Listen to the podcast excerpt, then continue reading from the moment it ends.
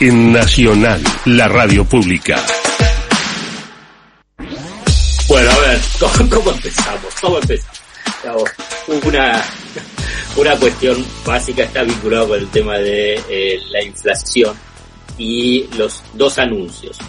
Eh, uno es que ayer fue lo de la hora 30 eh, y, más allá de lo que es la particularidad de una eh, de un plan de cuotas fijas con la, una tasa de interés que es la mitad de la del mercado para fomentar el consumo de, electrodomésticos. La otra medida es la de fijar precios en, en las etiquetas. Ya hay siete empresas, de acuerdo a lo que dijo Sergio Massa el domingo, y están negociando con otras 20 para tratar de abarcar entre el 60 y el 65% del mercado de alimentos, bebidas y artículos de tocador. Obviamente que no van a ser todos, van a elegir unos 2.000 productos. Este tipo de, de medidas, digamos, la hora 30, que además fija el precio de los electrodomésticos, que incorporados dentro de este programa, o sea que no va a haber aumentos en eh, lavarropas, heladeras, celulares y eh, aire acondicionado.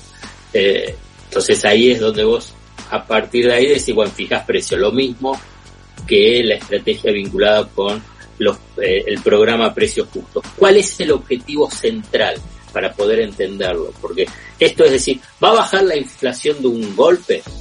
El objetivo central lo expresó el propio ministro de Economía, Sergio Massa, que la tarea es bajar la expectativa inflacionaria. Subrayamos expectativa, la podemos eh, traducir como inercia inflacionaria, es esto como arrastra, digamos, si un mes hubo un 7%, al mes siguiente, ¿qué es lo que pensás? Que puede haber un 7 o más. Entonces, pero si en lugar de un 7 tenés un 6 o un 5, vos lo que tratás es de bajar esa expectativa inflacionaria para que al mes siguiente no estés pensando en un 7, 8 o 9, sino que estés pensando en un 6, 5, 4.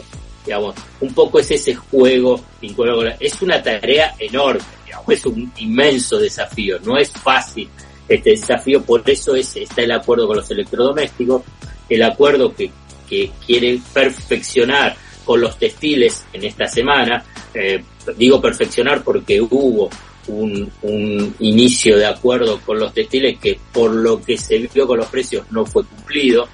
Después con el tema de precios de referencia, con precios justos y precios cuidados. Bueno, todo esto apunta precisamente a bajar las expectativas inflacionarias. O sea, bajar un poco esta eh, el marcador de la fiebre inflacionaria. ¿Desaparece la inflación? No, va a seguir en niveles elevados, pero es muy importante, muy importante de evitar la espiralización de esas expectativas inflacionarias, que un mes es 7, 8 o 9, eh, al revés, hacerlo 7, 6, 5.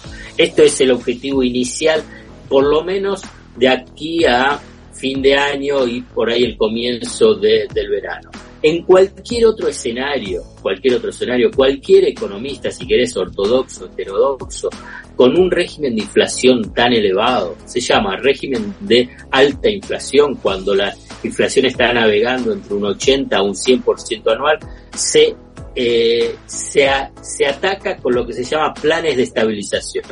Planes de estabilización que son amplios, no es simplemente acuerdos con algunos sectores, con algunos productos. Abarcas a todas las variables, precios, salarios, tipo de cambio, tarifas, dentro de tarifas también el tema de combustibles, la política fiscal, la política monetaria, la política cambiaria, digamos, eso es lo que es un plan de estabilización. Para ponerlo en referencia en términos históricos en Argentina, lo que fue el plan austral durante el gobierno de Alfonsín, el plan de convertibilidad durante Menem, si querés ver en América Latina, cuando fue, fue contemporáneo al plan de convertibilidad, fue el plan real en Brasil. Bueno, eso es un plan de estabilización. No es un shock, es un plan de estabilización que abarca todas esas, eh, esas variables, que el objetivo claramente es que baje fuerte la inflación. Entonces, el gran desafío es si Sergio Massa en estos próximos meses, porque después ya está alargada la carrera hacia las elecciones, puede ganar espacio bajando esas expectativas inflacionarias, consiguiendo respaldo político y que en términos de tiempos electorales le pueda permitir avanzar en el desafío de lanzar un plan de estabilización más contundente. Gracias, Alfredo Zayat, por el análisis. ¿eh? Y bueno, eh, la ULA va a seguir, espacio catártico, después análisis. Sí, creo que tenemos que pasar de las, de las expectativas inflacionarias, de las que también habló recién eh, Alfredo, a las expectativas ilusionarias.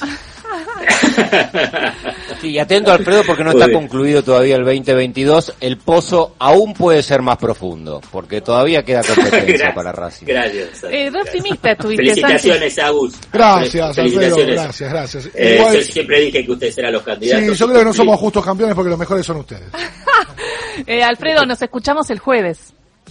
Beso grande. Dale, bárbaro. 11 de la mañana, llega el informativo.